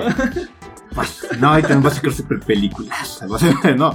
Y sí, ahorita vi, hay un trailer, si quieren luego lo checan, pero está muy chulo y lo mejor de ello es que en el video los indígenas o la población así, el idioma del juego es Nahuel. Ah, qué bonito. Ah, Y- perro. y- Ah, perro, ah, perro. Ah, Otra yo vez. los Sí, cuincle. sí, son dos idiomas. Los indígenas, Ah, perro. los indígenas con el Nahuel y los conquistadores con español. Con español de España, Ah, supongo. Y los subtítulos en los demás. ¡Hostia, tío! El primer juego que me va a gustar cuando esté en Sí. español de España, ¿no? Verán que será el primer juego donde ahora sí los americanos dirán, uy, tiene subtítulos en inglés. Ah, ¿cómo se, se ponen fresas de Sí, que. van a decir, no, ponen- a, a leer con subtítulos en inglés porque no entiendo español ni en agua. Sí, porque si lo doblan allá va a estar muy feo escucharlo en inglés. Ahora sí se las revertimos. Suena bien feo. Pues mira, los gringos no han hecho cosas malas mexicanas. Ahí tienen Coco. Coco está chido. O sea, está bonita la película y sí, y no le falta Pero a en inglés, ¿no? Ah, escucharlas en inglés sí, de ser como medio raro. Y de incluso películas como la del fin del mundo, cuando se iba a ver la del 2020, creo, no me acuerdo cuándo era. Hay como, ya van como 20 Donde fines del mundo, ¿no? Nunca faltan los gringos. Ah, no, 2012, ¿verdad? Ya tiene mucho 2012 tiempo. es- ¿Son 10 No años? Van a ser 10 ¿cuánto años de eso. tiene eso? Van a ser 10 años. No, algo así ya van a ser 10 No, vamos 9, digamos. Este diciembre cumplimos 9 años. No, no, no. Pero bueno, que venían los gringos siempre, o sea, aquí a tierras aztecas y salvan al mundo. Siempre salvan al mundo. Siempre. Y, y Cuando- los indígenas hablan inglés. Siempre salvan al mundo y siempre tienen una super logística y así. Cuando en la realidad, es que hasta un, un güey vestido encuerado con un- una cabeza de búfalo se les coló hasta la Casa Blanca. Todos perdidos sin saber qué Y hacer. güey, ¿qué? ¿Qué? ¿Dónde está tu Bruce Willis? ¿Dónde está tu Will Smith? Capitán Acá, América, Capitán. América. Te esperas algo súper guapo y no, te ves algo de esos americanos medio Promedio. desagradables que por medio que tienen una blancura como que se ve medio fea o desagradable. Como de esta radioactiva, ¿no? De esas Ajá. que, o sea, no se ven blancos y no se ven radioactivos. Es que de esos blancos que parece que se maquillaron a propósito, se echaron así y dices, Si- Siento más héroes a los oaxaqueños y de Guerrero y de esa zona que cuando pasan problemas ahora le salen a, a pelear, a, a, este Te manifestarse. salió lo norteño a pelear manches, ese. Defiendo a los héroes mexicanos que toda la postura, el típico estereotipo del héroe mexicano es con un Machete, un con palo, su sombrero chingón, su escopeta en mano, cinturón, cinturón de cuerda. ¿Sí? El estereotipo Pancho Villa. Sí, Ese es el. Pancho. Villa. el nombre que no se debe pronunciar en Norteamérica. Ok. Pues Está muy buen ese juego. ¿Qué más? te- Ah, no, antes de continuar. Ah, ¿Y cuándo se lanza o qué? ¿Qué más? Pues es un juego hermoso, mundo abierto, o sea, tipo Zelda, prácticamente. Lo quieren vender como un juego tipo Zelda de mundo abierto, una fotota. Espero ver. Sería bonito ver lugares de. Emboscados en el mapa de México. Me agradaría mucho. Pues el templo del sol y la que- luna. ¿Te imaginas el templo del sol y la luna Ah, eso sí ahí? estaría bien rifado. En época prehispánica, todo bien chulísimo. Donde era Sí. su mero auge, ¿no? Donde Ajá, las en el auge remodelado ahí. a la época, como debió haber. Eso. Como se debió de haber visto, ¿no? Sí.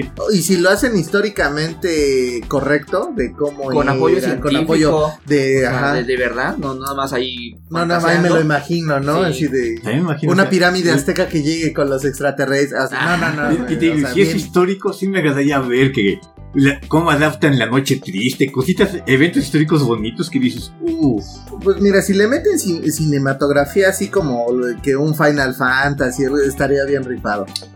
No creo, pero estaría bien rifado. No, pero la- los gráficos se ven muy bien, o sea, son tipo juegos Dark Souls, de esos que se ven oscuros, de hombre así en armadura, mamoncito.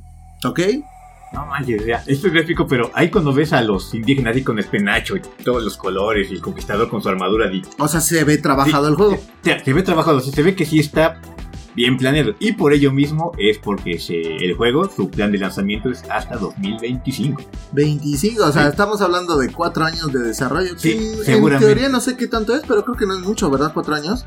O sea, Pues, en planes ya para de... los juegos de ahora que tienen tantas gráficas, tantos elementos, tanto, pues creo que ya están dentro del normal. Ah, pero no sé, es que yo creo que Hay que tengas presupuesto. yo creo que es más que hay nada el presupuesto y la gente, porque no es una, no es que sea Un Ni- estudio Nintendo, enorme. el estudio de Nintendo, de Sony va, o de Microsoft va a ser un juego de, dedicado a los aztecas No, y es un todas- estudio independiente que tuvo un contrato con, creo, Sony para desarrollar ese juego, le dio el visto bueno de, órale. Y de todas formas, ¿cuánto tiempo se tardan Sí. estas compañías como Nintendo de desarrollar un juego que no llega, nomás no llega? Estábamos hablando hace rato de Activision con su Overwatch y ya desde que... ¿Cuánto tiempo tiene que salir? Ya tiene sus años y sigue sin llegar uno Y, y han de tener su tormenta de programadores y desarrolladores y aún así se tarda. por el acoso. Bueno, eso sí, tienen problemas más importantes. Tiene problemas más importantes que Tienen resolver. cosas más importantes que hacer, como explotar mujeres. Pero a ver, sinceramente, ahorita en sus trabajos sienten que hay acoso en alguna parte hacia las Sí, mujeres, sí, siempre. pero ellos lo ven como acoso. Acoso Ay, formal no, pero una distinción muy clara sí hay. sí. Es que el Existe. problema es que ya lo han normalizado y lo tienes que normalizar para que no te afecte tanto. Por eso es que no se ve, o sea, nosotros no lo percibimos tanto, pero pero ellas sí, sí sí perciben que hay acoso, o sea, porque pues a final de cuentas hay gente que todavía es bien varil y así de, ay, qué onda, de acá y así te invito, cuando pues realmente están ahí por necesidad, no porque quieran estar ahí contigo. Así, estamos trabajando. Estamos trabajando exactamente. Es una poca- hor- hora laboral. O sea, si hay algo más, de algo más, pues será después de esos periodos. Sí, y no estar insistente de que, oye, ¿qué onda Martita de contabilidad? Sal conmigo. Si, si quieres hacer tu historia de telenovela romántica en el trabajo, pues ya es. ¿Y ustedes cómo se sienten así respecto a eso? O sea, porque yo en lo personal, por ejemplo, ya hasta da cierto temor de hablarle a alguna mujer eh, o simplemente, o sea, ya siento que empieza a haber una discriminación en el que si voy a salir a comer con algún compañero, de preferencia que sea hombre, porque si no, lo voy a tomar mal y, ay, ¿por qué me estás invitando a mí? ¿Por qué no sé qué? O sea, Pues es que depende del contexto, ¿no? O sea, hay, hay personas en las que puedes, este, hacer una invitación y que no suene a acoso o que no suene a algo que va más allá de una relación laboral y hay otras que si lo haces es porque, eh, porque sí, o sea, ajá. entiendo que si estás insistente, pues sí, ya se convierte en acoso, pero hay muchas personas que a lo mejor desde una primera invitación ya lo ven como que una ofensa. de algo muy casual. Sí, Ah, o sea, como diciendo, ¿por qué me estás invitando a mí por ser mujer? O, Pero te digo, depende en qué momento lo hagas, porque pues, si por yo ejemplo... hablo lo- una- tan normal como en estar en el trabajo, a la hora de la comida. Exactamente, o sea, ¿qué onda? ¿Vas a ir a comer? Vamos a comer Ajá. y ya. Ese es eh, así como que no se podría tomarse como acoso, pero si tú llegas directamente y le dices, oye, ¿qué onda? Te invito a comer, cambia, eh, te das cuenta que cambia Sí, mucho la perspectiva. Pero si lo haces igualito con un hombre, no se ve como acoso. Dependiendo, Dependiendo- si eres, si eres Te gay. a sabe? comer, Si Iván. eres gay. ¿Qué tal si Vamos, a comer algo del trabajo? Exactamente. Depende que a haber el postre. Miren, aquí Es que- terminando de grabar yo me voy y se van a quedar. Eh, yo ya empezaré celoso, luego luego. Yo tengo chetos. ¿Te, quieres mi cheto? Si se vinieron juntos, o sea, ¿qué pasó ahí? ¿Quién sabe? Y nos iremos va- juntos. Y se van a regresar juntos a estas horas de la noche, a ver si no se pierden. No sin antes haber acabado los tres de nuestros asuntos pendientes en la casa. Pues va, ya hasta ahí damos, Sí, creo, pero creo que sí, es un- es, es que es un tema que va fuera de lo que estamos. Eh, Esto se volvería algo muy extensamente horrible. da, da para un episodio completo de eso. Ok, ¿tenemos todavía más noticias? Pues yo tengo una, una leve una. Me aparece que Alibaba, no la conocen, es una tienda. Es la división china de La china, eh, la- AliExpress. la- Amazon, la- China. no, La- no la principal, la principal. chinos, ¿va? Sí, el Amazon chino, que está muy fuerte, menciona que registra un récord de ventas en el Día del Soltero. Casualmente digo, para quien no sepa, por lo que estoy viendo aquí, menciona que el 11 de noviembre fue el Día del Soltero. Entonces, pues hacen ese comentario de que se les hace curioso de ese día, ¿por qué tantas personas? Porque eh, quieren cambiar su estatus de soltero a algo más. Entonces, pues, ahí está la nota de que cómo el comportamiento humano hace que cosas como eso ah, empiecen a comprar cosas. Pero yo lo que estoy entendiendo No, es que no para, conoces Navidad. para- para ellos mismos. O a lo mejor pudiera ser como para Navidad. Pero no sé, Yo, no, yo no entiendo la nota. El día de más ventas porque se compraron miles de muñecas inflables y se agotaron en ese día. O sea, lo interesante O sería porque lo usaron en regalos. ¿Qué O porque lo usaron en regalos para intentar ligar. No entiendo cuál fue el objetivo. Ajá. Pues nada, no menciona cantidades, menciona que sí fue un récord y que, pues a pesar de las condiciones y todo que han estado, y, y de lo. mm, ¿Cómo se llama? Del valor que tiene Alibaba en la bolsa y que ha bajado últimamente, pues. O sea, aquí el contexto sería que la empresa tecnológica de ventas por internet tipo Amazon tuvo ganancias. Sí, el día del soltero. El día del soltero. El día del soltero, por cierto, se instauró para que justo eso tuvieran pues, cercanía, ¿no? Cambiaras tu estatus. O sea, porque soltero se así suena que son hombres, pero no. No, no, no, no. No, o sea, es, es hombre y mujer, ¿no? Entonces, eh, los restaurantes es como un día del- de, este, un 14 de febrero. O sea, nada más que aquí ya tienes pareja, ¿no? O- En teoría, porque ahí también menciona mucho la amistad. Pues Ajá. estás en la aventura, Amor estás en el amistad. proceso. Sí, o sea, para que no se estén metiendo nadie. No, no, pero normalmente si andas ah, con Ah, alguien sí, el más día de la amistad es No, porque nadie tienes le da regalos a un amigo o sí. amiga en ese día. Ajá. Exacto. Bueno, O- pero si aplicas la de la oficina de que, ¿qué onda? ¿Qué vamos a hacer para el día de la Vamos a comer todo, ¿no? El que anda solo así de, ok, vamos todos, ¿no? Ya, Si están todos solos está chido. pero, si le dices a la mujer, Sí. oye, vamos el 14. ¿Cuál fue Ajá. su peor 14 de febrero? Pues es que no he tenido peores, o sea, me da lo mismo, no, me da lo mismo, sí, o sea, Sí. es un día así. No, todos han sido tristes y deprimentes. Ah, Sí. Cuando era menor, cuando era pequeño menor de 20 años, Así de mi, mi subconsciente los ha eh, reprimido. re- recuerdo que muchas cosas era día me, o sea, día deprimido. ¿sí? Yo nada más me recuerdo uno, eh, creo que ha sido el peor, porque es el que más recuerdo triste. Que estábamos en el Italian Coffee. eh, el chiquitín, lo ubican a un compañero que tuvimos, el Enrique creo que era, y no me acuerdo si Víctor y yo, éramos cuatro. ¿No estaba yo también? ¿No entonces? tú también? ¿Tiene que ver con la rosa? Sí, eso. Tú, ah, sí, no, no recuerdo Era yo también. Entonces, ¿quién era? ¿El chiquitín, tú, Víctor. Víctor y yo? Éramos cuatro Éramos nada más. cuatro. Y seco, ¿ah? Entonces, Enrique era. Sí, sí, Entonces, a lo mejor era el Sí, nombre del Víctor, Enrique, Víctor, era- eran los Eran dos. los cinco entonces. El chiquitín, tú Ok, y yo. pero pónganme en contexto Bueno, ya. está Ah, escuchando. Bueno, estábamos ahí, este, no sé por qué a quién genio se le ocurrió ir a un café. Cinco hombres o cuatro el día del 14 de febrero. No manches. Cada uno no, más feo que el anterior. o sea, no iba ni una mujer con ustedes, No, así como mujer. para disimular, así, miren, venimos todos con No, ella. creo que se hubiera visto peor ahí, como cinco perros ahí queriendo ligar a Pues alguien. mira, con dos, o sea, porque Bueno, normalmente. A lo mejor sí, por lo menos Ajá. que es la novia de alguien, ¿verdad? Sí, pero uno se había visto No. tal vez competencia o algo de eso. Algo, ándale, pero. algo menos homosexual. Cuatro, cinco Algo menos. ahí, Y este, y pues, no sé. Y se dieron besitos Ah, y todo. a, a qué genio se le ocurrió ya el café? Pero bueno, ya que estando ahí, habíamos todas las mesas eran de parejitas. Pues obvio, ¿qué esperabas que en un restaurante, en un café, en 14 de febrero?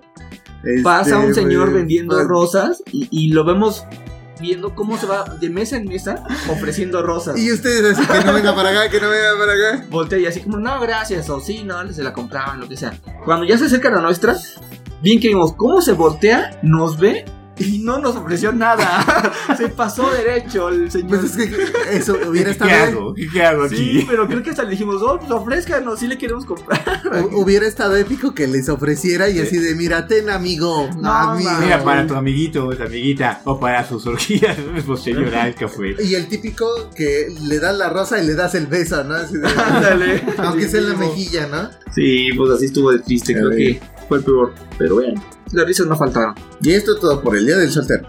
Todo por el día de soltero y las ventas de Alibaba. Sale, Piti, ¿tienes otra noticia o ahí mueren las noticias? Ya no tengo más noticias, wow. No, pues entonces las noticias acabaron. Continuamos con una historia. Les traigo una historia. O sea, esta no es noticia. Esto es más bien algo. Este. Fuera de. De Es terapéutico para eh, no, no es que. Te lo pidió el Para hacerme sentir que pude vivir un día más. Necesito expresarlo, ¿no? necesito sacarlo de mi ronco pecho. Yo siento que eso lo necesitabas hacer, contar del día del soltero. No, no, no. Ándale. Aquí el que se ensartó fuiste tú. No. Necesitaba sacarlo porque fue mi peor, mi peor Mi día peor de. sí. Lo, No, lo no, no. hiciste, lo siento, te, te, este, te con tu proyectaste. Vendrán épocas mejor. Ya sé, ya sé. Va, entonces, O este, peores, según la Biblia. esta es una historia que les traigo sobre cuando enterramos a un extraterrestre de la comunidad videojueguil. A ver, a ver, en contexto, ¿es Espérame, real? espérame, espérame. Es, O la. es, es real, todo esto pasó y, y sí suena absurdo y así, pero espero que les, que les guste. Ustedes me van diciendo. Como De- chacal. como chacal. De entre las historias y leyendas urbanas que existen en los, videojuegos, en los videojuegos, tal como Pokémon, que causa epilepsia, ese sí es como Ah, una sí. leyenda urbana. Pero ese no es sí lo causó. Sí lo causó. No, pero eso no fue el videojuego, fue la serie. Fue la serie animada. ¿sí? Ah, fue la serie animada, Sí, pero la gente cree que el videojuego también y que son del diablo. Que todo lo que tenga que ver con Pokémon es del diablo. es del diablo y causa epilepsia. Hasta que los videojuegos inducen a la violencia. Te estoy viendo, señor presidente. ok. Hay una que nos deja rozando en la incredulidad. La historia cuyo desenlace pudo haber provocado el fin de una industria. evitar que pudiéramos disfrutar joyas como The Legend of Zelda, Halo, Final Fantasy y todas estas sagas que pagamos y seguimos pagando y seguimos comprando y hay un montón de... Prometo de dejarlo ya, mamá. Solo un juego más. Solo un juego más, solo el Final Fantasy 13 que El sale 16, este, el mamá, 16, espérate. el Pokémon este remake que es remake pero pero tiene tiene mejor sombrero. Pokémon, Pokémon 3 juegos verdes. ya. Pues en este primer episodio les voy a contar la historia sobre el cartucho de Atari de E.T. el extraterrestre. Ah, sí, ya. Ya, ya lo ubico. Ya, ¿lo ubican? No, no, no. Teléfono, Saben de qué, ajá, exactamente. Bueno, la, hist- la película supongo que la han visto, Es un clásico. es un clásico. Ok, un poquito de contexto para quien nos escucha. es un extraterrestre. Hola. Hola. Ah, no. Hola. Hola. Hola. Eh, ah, no, es Pity. Dios. Eh, primero un poco de contexto, ¿no? Para quien nos está escuchando. La industria de los videojuegos en sus inicios pues no era lo que hoy es actualmente. Era algo exclusivo para gente nerd de las universidades, gente con presupuesto, con lana, con billete, que rentaba tiempo en los enormes armatostes que llamaban computadoras. Era un mundo exclusivo, ¿no? Ahorita más o menos lo sigue siendo, pero ya está más democratizado, ¿no? Ya está. Ya hasta parece moda. Pues es que pues está chido, ¿no? Qué bueno que, que existe porque pues, por eso tenemos joyitas que... Gracias a ello puedo disfrutar Más- mucho. Y-. Iba a decir más barato, pero no, creo que cada vez está más caro. Y también una que otra que- joyitas más baratas, tú no Nintendo. Esta sí, esta sí, Nintendo tú Tú no. no, tú no juegas aquí. Bueno, en cuestión de precios, sí, definitivamente. No, pero No, sí tiene pero sí joyitas, tiene Nintendo. joyitas muy buenas. güey. Este. Ok, todo esto empezó a cambiar en el año de 1972. En ese entonces, una pequeña empresa fundada en, So- en Sunnyvale, Sunnyvale, California, se destacó como pionera en los juegos de arcade. Maquinitas para la banda, de esas que ibas a las tortillas y que en las farmacias y así, ¿no estabas Debo un pesito? que yo no fui niño de maquinitas. ¿No fuiste niño de No. maquinitas? Yo sí, yo sí Sí, iba También. ibas por las tortillas y así como, "Eh, me sobra un peso porque este, la ficha andaba en 50 centavos. A mí todavía me tocaron de, de, de 10 centavos. A ti te o sea, tocaron, de que con un peso tenías 10 fichitas para. Ala. Ay, qué bonito. Pero nada, ¿qué decías? Y, y los billetes de 10, ¿no? También. Los billetes de de, 10, de. Zapata. Sí, sí, sí. O sea, aquí mira, ya somos veteranos. Pero nada como esas fichitas torciditas. Ah, las sí, fichitas para meterle a la máquina. rufles, ¿no? Eh, aquí había una, una, este, una de estas de, de maquinitas que ocupaba las monedas de, de 100 pesos. De las Ah, de, sí. que eran de 10 No, centavos. bueno, nacía Johnny. Ajá, y este, cuando se devaluó, pues obviamente ya no valían, las limó y las utilizó como fichas de, este, de maquinitas muy conocidas acá. Ok, este, les decía, esta empresa ayudó a definir eh, cómo sería más tarde la industria del entretenimiento, eh, por la industria de los videojuegos me refiero, ya que eran dispositivos fáciles de operar, relativamente pequeños, y accesibles a un presupuesto más modesto. Eh, ellos fueron los artífices de obras como Pong, cuya, cuya premisa estaba basada en el deporte que llevaba el mismo nombre, en algunos países conocido como tenis de mesa. Por supuesto, estas consolas y videojuegos computadoras domésticas, porque tenían un- varios lineamientos, estoy hablando de la legendaria Atari. Si no, le, si no le suena, básicamente este juego de Pong Es que tienes 20 años. es que tienes 20 años, tienes 20 años o menos, güey. Pues te estoy hablando de 1972, nosotros no nunca la habíamos jugué, nacido. De hecho, o sea, yo la vi por videos. ¿El Atari? La consolita, Atari. sí. Era Estaba- esa de chido, palanquita. tenías una palanquita y Sí. un botoncito, Ese el Atari control normal. 2600. Un botoncito. O sea, era el que incluía un- la, el Un joystick. mando, sí. De hecho, el joystick tenía, era el joystick. Yo pensé que era como un accesorio que se compraba por separado. No, Era era un joystick con un botón encima Sí, del joystick Y otro en y otro en el cuadrito. Ah, sí. Tenía cosas divertidas, o sea, básicamente era un videojuego, No, pero no tenía- estaba... No tenía nada divertido. Lo jugamos porque Sea- no había nada. sinceros. No, como no, básicamente definió la industria. Les digo, si no les suena, era, este juego era un juego en dos dimensiones que simulaba una mesa, unas raquetas y una bola que iba de un lugar para otro. La jugabilidad consistía en dos paletas puestas verticalmente, una para cada jugador, y cada paleta se usaba para pegarle a un pixel. El pixel era la Sí, la pelotita, pelota. o sea, estaba bien pinche austero, Ya, ¿no? ese es de lo, ya sé. Creo que antes de ese incluso hubo uno en donde le podías poner hasta unos como papel transparente, ¿cómo se le llama? que no se lo fan. Papel este de la mica, de los Ajá, que como estos- mica como de que- los proyectores viejos, Ándale, ¿no? algo así, se la pones en la tele y ya te da otro ambiente, ¿no? bien, bien este, original. Ajá. Ajá, ya. Eh, Básicamente era dejar que no pasara el pixel en la pantalla, ¿no? Sí. Entonces tenías que moverlo.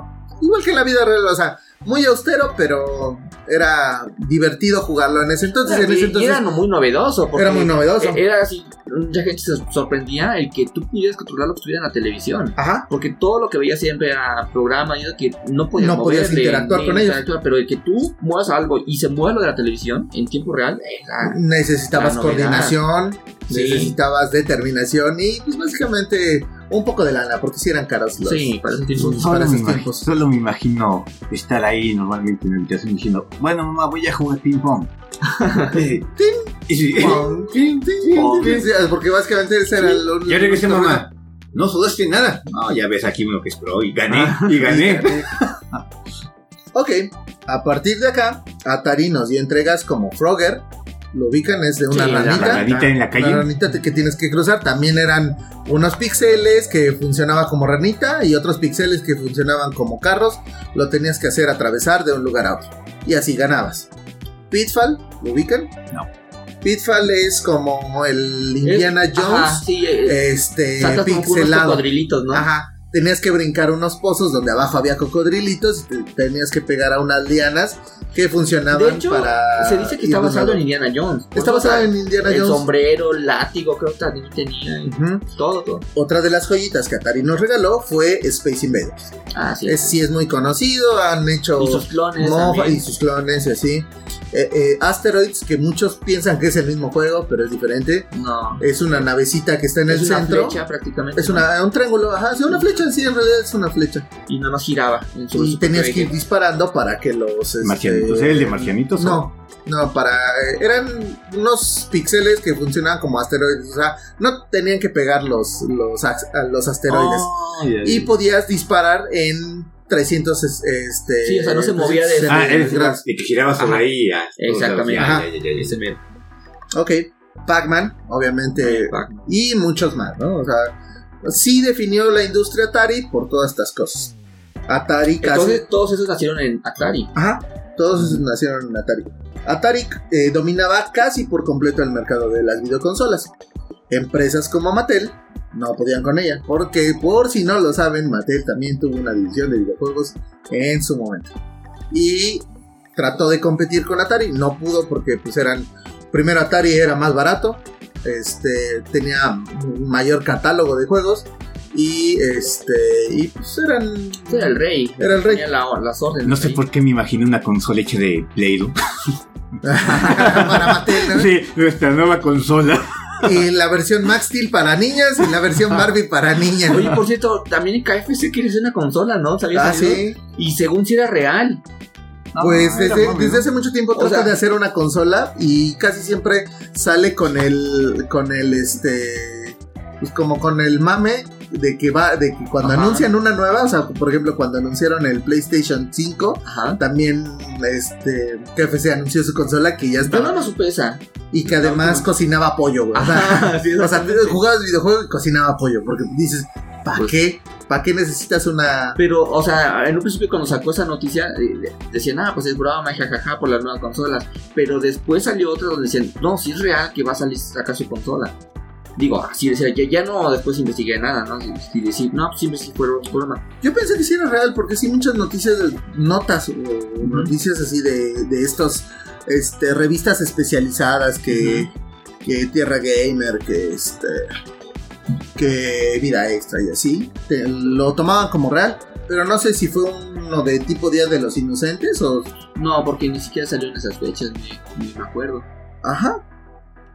Pues sí. Ok. La compañía tuvo su época dorada y con este éxito era lógico que otras industrias voltearan a ver a la compañía para promocionar sus productos. Por otras industrias me estoy refiriendo, claro, a la cinematográfica, ¿no? Como mencionamos hace rato, Pitfall estaba basado como en Indiana Jones, o sea, este personaje icónico del cine y así. Entonces, este, pues de, de mercadeo hay un montón de formas, que las figuras de acción, que los juguetes, que no sé qué y así. Entonces la industria eh, por primera vez volteó a ver a la de los videojuegos. Por ello, cuando Steven Spielberg lanzó su éxito ganador del Oscar por mejor música, mejor sonido, mejores efectos sonoros, mejores efectos especiales, mejor película aburrida sobre extraterrestres de la historia, en lo personal a mí no me gusta, este, llamada E.T. el extraterrestre, eh, con todos estos premios, el merchandising estaba por todos lados, comida rápida, figuras de acción y por supuesto videojuegos, que es lo que nos... Este, Esperaba que dijeras por.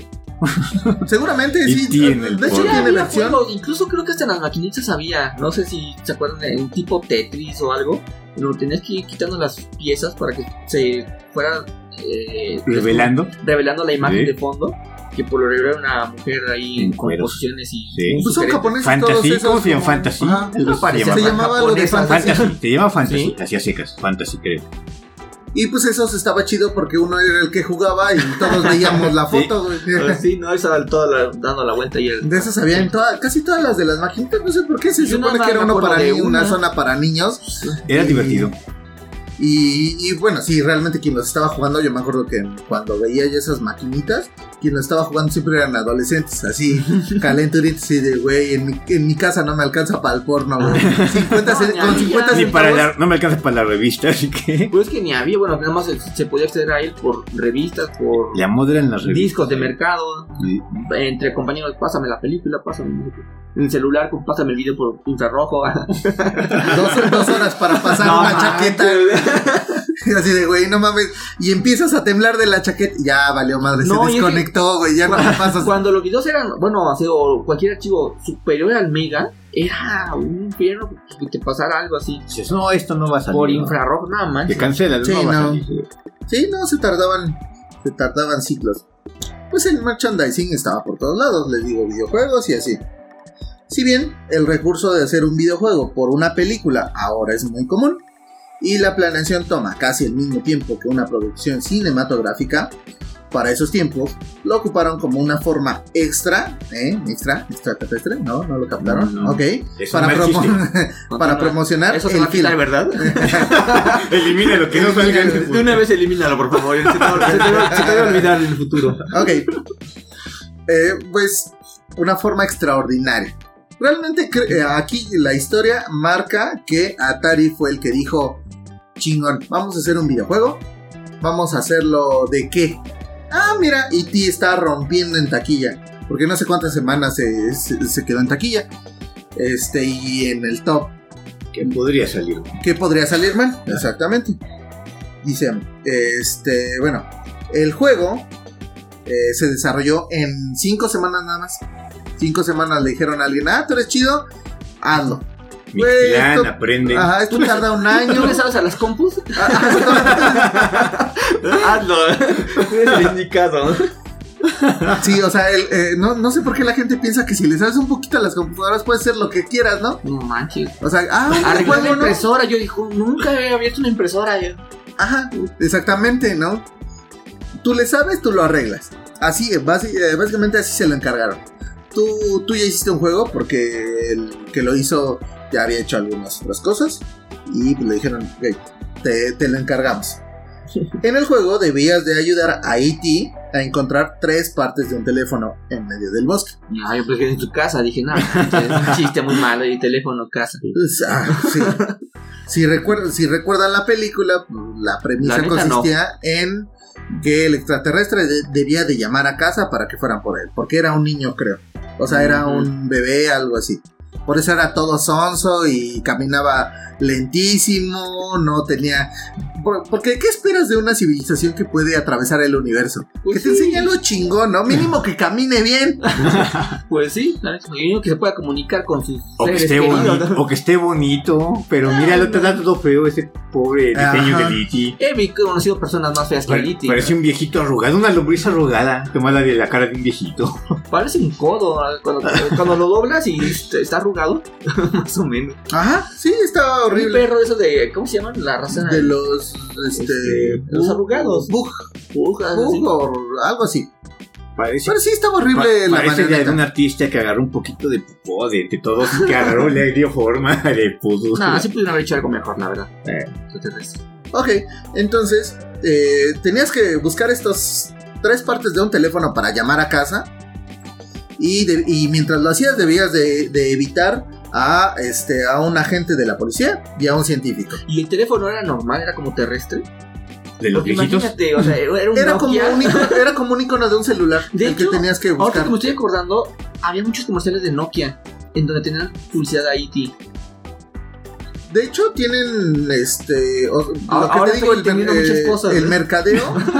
el mercadeo estaba al top. O sea, McDonald's y que son estas compañías vendían juguetes y eh, tenían atascado el. el- el- Explotando la franquicia. Ah, explotando la franquicia. Por eso es que des- dijeron, ah, es una buena idea hacer un videojuego de esto. Atari dijo, pagó 20 millones porque pagó 20 millones por, la, por el presupuesto, pero vamos a llegar a eso.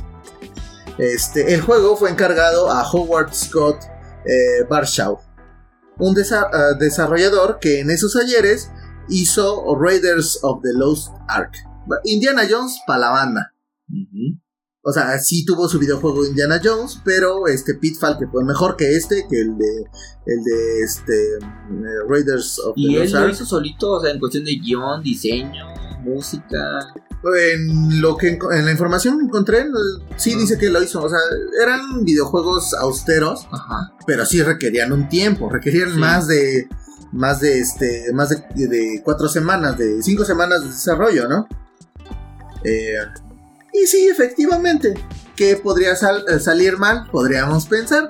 Franquicia ganadora, le está dando millones a, a que a McDonald's, que a Hasbro, a todas estas este, franquicias. Una película súper taquillera, ganadora de un chingo de premios, que estaba en homenaje, pues, ¿qué creen? Que todo salió mal, que todo malió sal.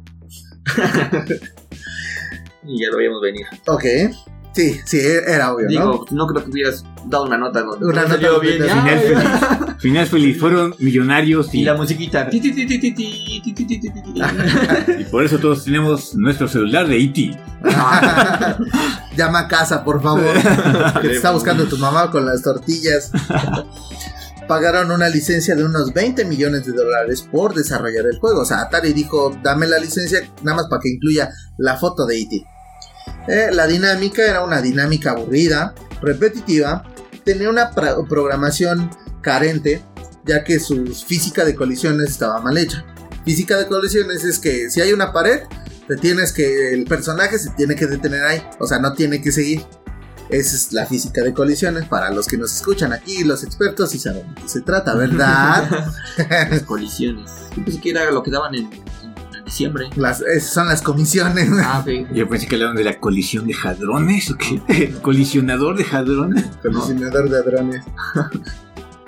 Una premisa que ni siquiera contaba la historia de, de la película, porque no, no tenía un guion, o sea, nada más era andarte paseando por el bosque, encontrando estas piezas de teléfono y cayendo en hoyos. O sea, los gráficos por la época eran el promedio, o sea, no estaban mal, pero sí estaba muy mal desarrollado el juego.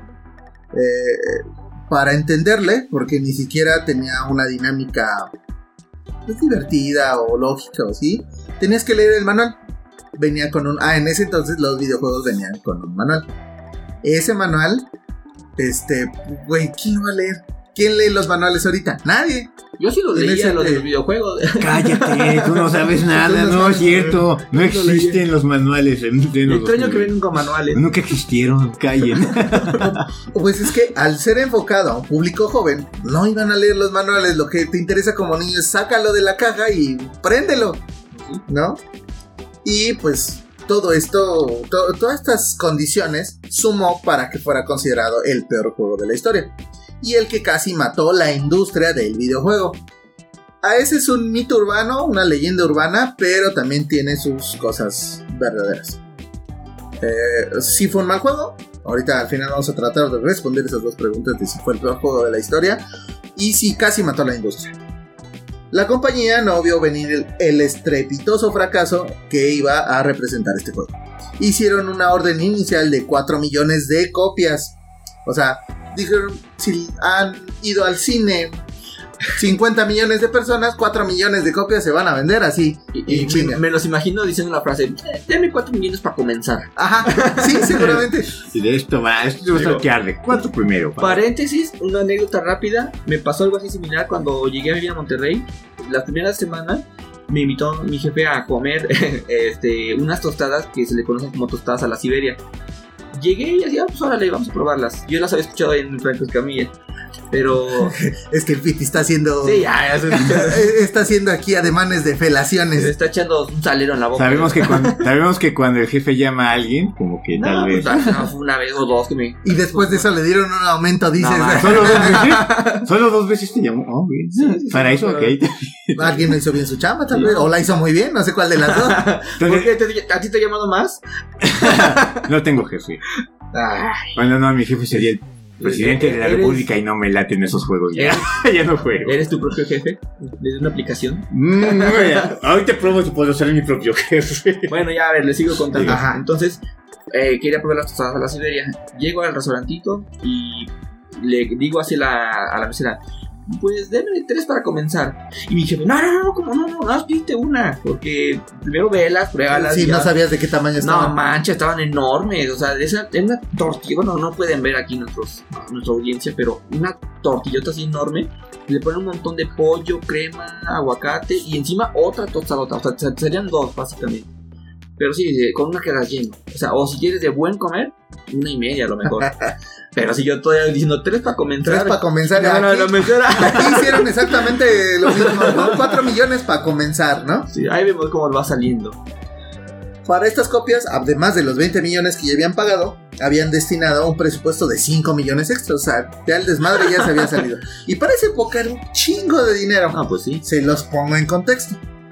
Este, eh, si contamos la inflación así, ahorita serían unos 13 millones 854 mil 999 dólares. No pesos, dólares. O sea, qué de enorme de, de ese entonces. Eh, fue la campaña más costosa de publicidad de un videojuego. O sea, porque aparte le- súmale la La publicidad y así. Se transmitieron comerciales a diestra, diestra y siniestra en la televisión durante semanas para promocionar el videojuego. Incluso el señor Steven Spielberg apareció en uno de estos. No lo, no lo he visto, pero dicen que, pues, o sea, el típico que, a ver, señor director, va a tener que usted promocionar eh, su Compra película. videojuego. Ajá, compra videojuegos. Di que el videojuego es lo, ma- lo más mejor del mundo y, y sonríe a la cámara, ¿no? Seguramente por ahí ha de haber sido el comercial. Pues, ¿qué pasó? Ventas decepcionantes. Se vendieron 1.5 millones de unidades.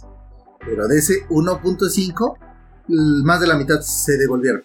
O sea, era de que voy a la tienda, voy a este Art Toys o estas tiendas Ajá. grandes de las cadenas La, de- donde, la que, donde se robaron a Woody. donde se robaron a Woody. De esa que tiene símbolo de cuadritos, Sí. como cubitos. Ajá, Y y, sí, una R al revés. Ajá. Ajá. Ah, ya, ya. O sea, lo- obviamente lo Ah, no, en distinto, todos. no, ese es All, All Toys, el de Woody, ¿no? All Toys Barn. Algo así se llama. Ya.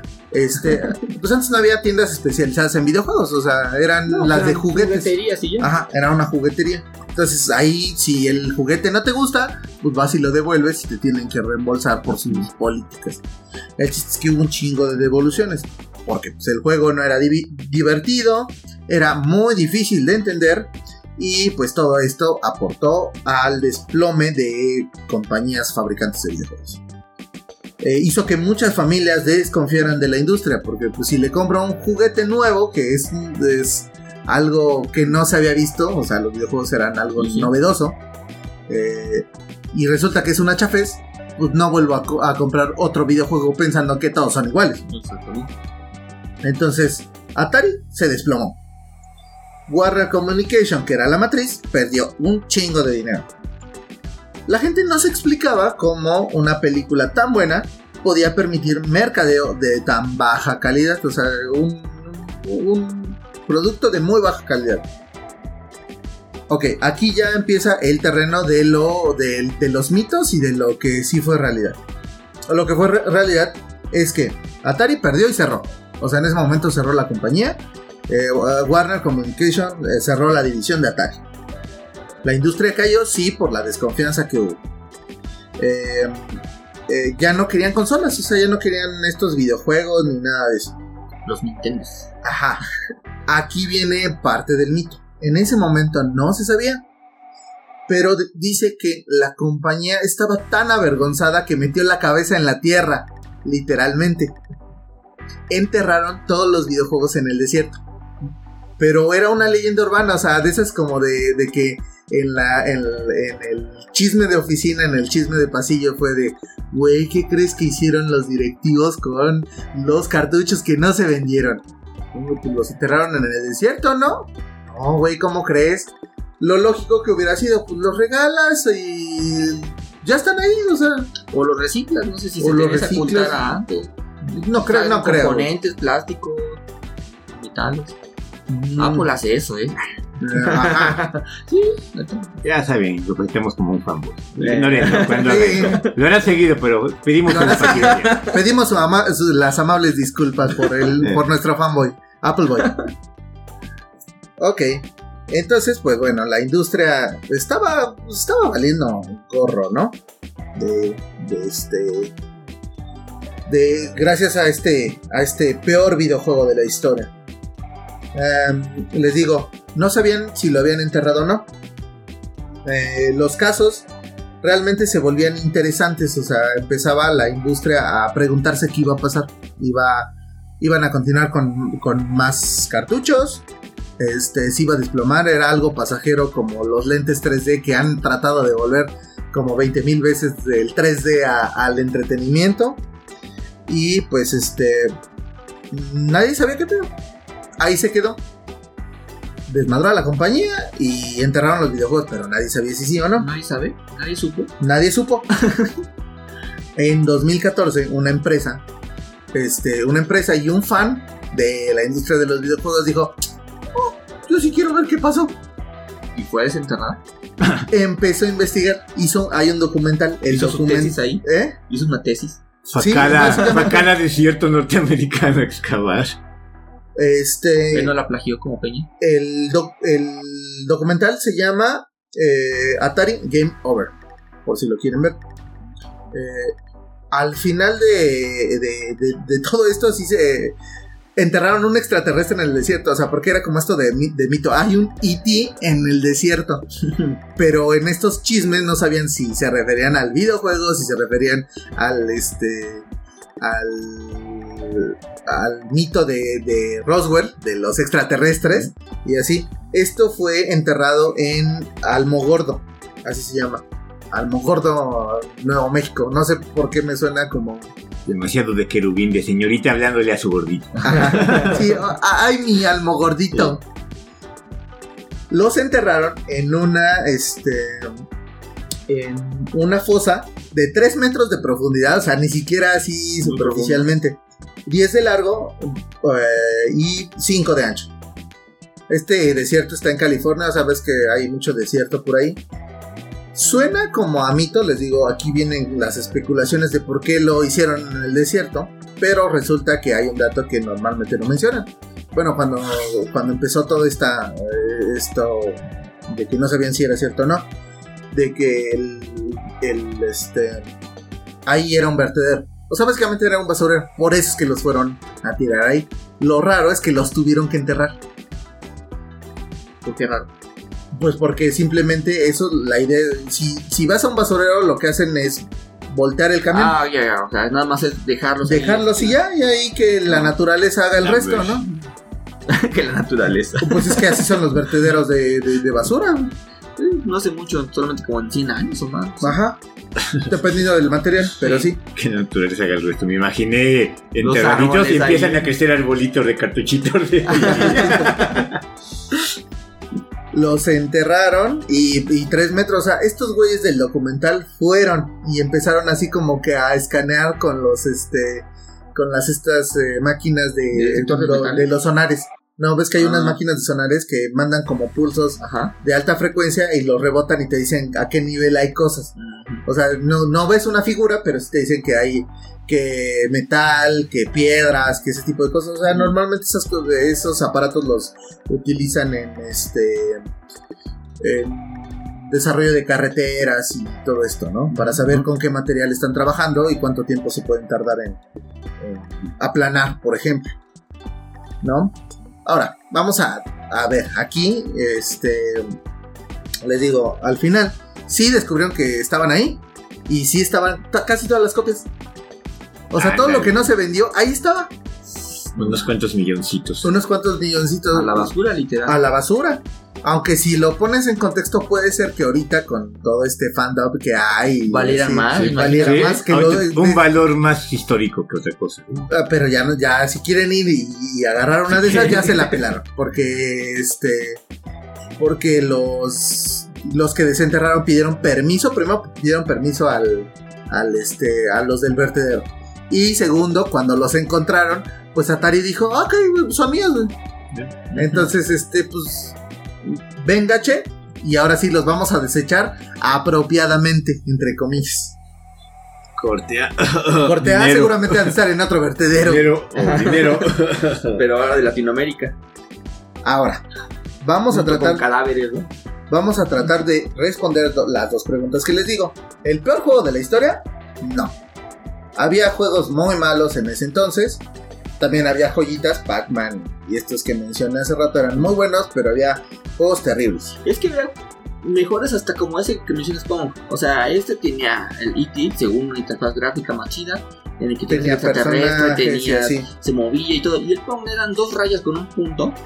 Y te entretenía más, que al final de cuentas es el, el- la principal razón de un videojuego. Ajá, que te, entretenerte. que te entretenga. El punto acá que estaba muy difícil, o sea, no tenía... Ah, hartante, desesperante. Yo creo Ajá. que sí llegué a ver alguna vez algún youtuber o algo parecido en que trataba de jugarlo de nuevo y era desesperante, o sea, estaba mal, pero mal, mal hecho. Entonces, pues sí, sí entiendo esa parte. Y, me- y luego para esas épocas en donde era nuevo la cuestión de videojuegos y se están entendiendo todavía muchas mecánicas.